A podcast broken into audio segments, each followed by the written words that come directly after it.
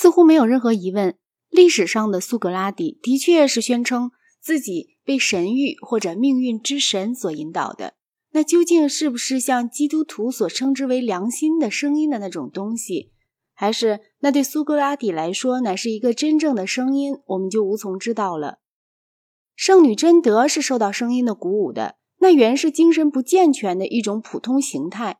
苏格拉底可能患有癫痫性的昏迷病，至低限度，这似乎是对于有一次在他服兵役时所发生过的那类事情的自然解释。有一天早晨，苏格拉底在想着一件他不能解决的事，他又不愿意放下这件事，所以他不断的从清早想到中午。他站在那里一动也不动的想着。到了中午，人们就注意起他来。来来往往的人传说着，苏格拉底从天一亮就站在这里想事情。最后晚饭以后，天黑下来，有几个伊奥尼亚人出于好奇，就搬来他们的铺盖，睡在露天里，为的是要守着苏格拉底，看他究竟会不会站一整夜。他就站在这里，一直站到第二天早晨，天亮起来，他向太阳做了祈祷，才走开。这种情形在较轻的程度上是苏格拉底常有的事。言话篇一开头就说到，苏格拉底和亚里士托姆德一起去赴宴会，但是苏格拉底一阵出神，就落在后头了。当亚里士托姆德到达的时候，主人阿加敦就问道：“你把苏格拉底怎么了？”亚里士托姆德大吃一惊，发现苏格拉底原来并没有和他在一起。他们便派一个奴隶去找苏格拉底，才发现他站在邻家的廊柱下。这个奴隶回来说，他呆呆地站在那里，我叫他的时候，他一动也不动。那些知道苏格拉底的人就解释说，他有这种习惯，随时随地会站下来，并且无缘无故的出神。于是他们就不再问苏格拉底了。等到宴席已经过了一半，苏格拉底才走进来。任何人都同意苏格拉底是很丑的，他有一个扁鼻子和一个大肚子，他比萨尔提滑稽戏里的一切丑汉都还丑。他总是穿着褴褛的旧衣服，光着脚到处走。他的不顾寒暑。不顾饥渴，使得人人都惊讶。阿尔西贝阿底斯在言话篇里曾描述苏格拉底服兵役的情形，说：“我们的供应被切断了，所以就不得不消腹行军。”这时候，苏格拉底的坚持力真是了不起。在战争中常常会发生的这类情势之下，他不仅比我，而且比一切人都更卓绝，没有一个人可以和他相比。他忍耐寒冷的毅力也是惊人的。曾有一次严霜。因为那一带的冬天着实冷得可怕，所有别的人不是躲在屋里，就是穿着多得可怕的衣服，紧紧把自己裹起来，把脚包上毛毡。这时，只有苏格拉底赤着脚站在冰上，穿着平时的衣服，但他比别的穿了鞋的士兵走得更好。他们都对苏格拉底侧目而视，因为他仿佛是在鄙夷他们。他对于肉体情欲的驾驭是常常为人所强调的。他很少饮酒，但当他饮酒时，他能喝得过所有的人。从来没有人看见他喝醉过。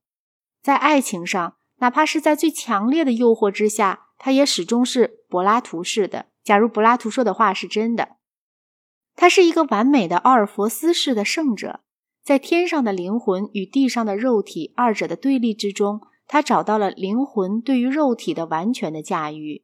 他在最终时刻对于死的淡漠。便是这种驾驭力的最后证明，但同时他并不是一个正统的奥尔弗斯派，他所接受的只是基本的教义，而不是迷信与净化的仪式。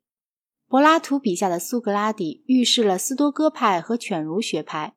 斯多哥派主张最高的善乃是德行，一个人不能够被外部的原因剥夺掉德行。这种学说已经隐含在苏格拉底声称他的法官们不能损害他的。那篇论辩之中了。犬儒学派鄙视世上的财货，这种鄙夷表现在他们逃避文明的舒适生活上。苏格拉底能够赤着脚、衣衫褴褛的生活，也是出于同样的观点。似乎可以肯定，苏格拉底的主要关怀是在伦理方面，而不是在科学方面。我们已经看到他在申辩篇中说过：“我和物理学的探索是毫无缘分的。”柏拉图最早的一些对话是被公认为。最接近于苏格拉底的这些对话，主要的从事探讨伦理学名词的定义。沙弥底斯篇是谈论节制和中庸的定义，里希斯篇是谈论友谊的，拉什斯篇是谈论勇敢的，所有的这些篇对话里都没有得出结论。但是苏格拉底明确地表示了，他认为探讨这些问题是重要的。柏拉图笔下的苏格拉底始终一贯地坚持说他自己一无所知，而且他只比别人聪明，就只在于他知道自己是一无所知。但是他并不以为知识是不可得到的，正相反，他认为追求知识有着极大的重要意义。他坚持说。没有一个人是明知而又故意犯罪的，因此使一切人德行完美所必须的就只是知识。德行与知识之间的这种密切的联系，乃是苏格拉底和柏拉图两人的特色。在某种程度上，它也存在于一切的希腊思想之中，而与基督教的思想相对立。在基督教的伦理里，内心的纯洁才是本质的东西，并且至少是在无知的人。和有学问的人之间同样可以找得到的东西。希腊伦理学与基督教伦理学之间的这一区别一直贯穿到今天。辩证法，也就是说以问答求知识的方法，并不是苏格拉底发明的。辩证法似乎是由巴门尼德的弟子芝诺首先系统的加以使用的。在柏拉图对话录的巴门尼德篇里，芝诺以这种方法对付了苏格拉底。正如柏拉图在别处说，苏格拉底以这种方法对付别人一样。但是我们有种种理由可以设想，苏格拉底使用了并且发展了这种方法。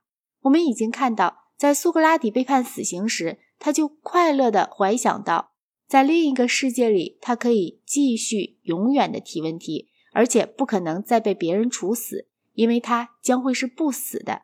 当然，如果他使用辩证法的方式真是像申辩篇中所描写的那样，那么别人对他的仇视就很容易解释了。全雅典的骗子都会结合在一起来反对他的。辩证的方法只适用于某些问题，而不适用于另一些问题。也许这可以帮助我们决定柏拉图的研究的特点，因为他的研究大部分都是可以用这种方式来加以处理的东西。而且通过柏拉图的影响，后来大多数的哲学家们。都曾为他的这种方法造成的局限所束缚。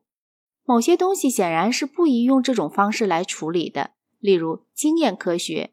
的确，伽利略曾用对话录宣扬过他的理论，但那仅仅是为了要克服人们的偏见。他那些发现的正面理由，不用极大的矫揉造作，是不能插进到对话录里面来的。在柏拉图的著作里，苏格拉底总好像是不过在引出。被诘问者所已经具有的知识罢了。由于这种缘故，他就把自己比作是一个助产士。但是，当他在培多篇和美诺篇中把这种方法运用于几何学问题的时候，他就必须问到一些为任何法官所不能允许的引导性的问题了。这种方法是与回忆说相协和的，因为按照回忆说，我们的学习只是由于记忆起来了。我们在前生所已经知道的东西，但与这种观点相反的，让我们考虑一下用显微镜所做出的任何一种发现吧。比如说，细菌传播疾病，我们很难认为这种知识是可以用问答的方法就能够从一个本来对此一无所知的人那儿推引出来的。苏格拉底的处理方法所适用的，乃是那些我们对之已有足够的知识。而可以达到正确结论的事物，但由于我们思想混乱或者缺乏分析的缘故，而未能对于我们所知的东西加以最好的逻辑的使用。像什么是正义这样一个问题，显然是适用于以柏拉图式的对话来加以讨论的。我们大家都随便的使用正义的或非正义的这些字，只要考察一下我们使用这些字的方式，我们就可以归纳出来。最能与习惯相符合的那种定义。这里所需要的只是关于问题中的这些字应如何使用的知识。但是，当我们探讨得出了结论时，我们所做出的只不过是一桩语言学上的发现，并不是一桩伦理学上的发现。然而，我们也很可以把这种方法很有益的应用于稍微广泛的一类情况中。只要所争论的是逻辑的事情，而不是事实的事情。那么，讨论就是发现真理的一种好方法。例如，假使有人说民主制是好的，但凡是具有某种意见的人却应该不许投票，那么我们就可以断定这个人是不一贯的，并且可以向他证明他的两种说法之中至少有一种必定或多或少是错误的。逻辑的错误，我以为要比许多人所想象的具有更大的实际重要性。它能使犯这种错误的人轮流的在每一个题目上都采取为自己所惬意的见解。任何一套逻辑上一贯的学说，都必定有着某些部分是令人痛苦的，并且与流行的成见是相反的。辩证的方法，或者说更广泛的说，无拘无束的辩论的习惯，是有助于增进逻辑的一贯性的，因而在这方面便是有用的。但是，当其目的是要发现新事实的时候，这种方法便完全行不通了。也许我们可以把哲学就定义为是。用柏拉图的方法所可能追求到的全部探讨的总和，但是如果这一定义是妥当的话，那乃是由于柏拉图对于后世哲学家们的影响的缘故。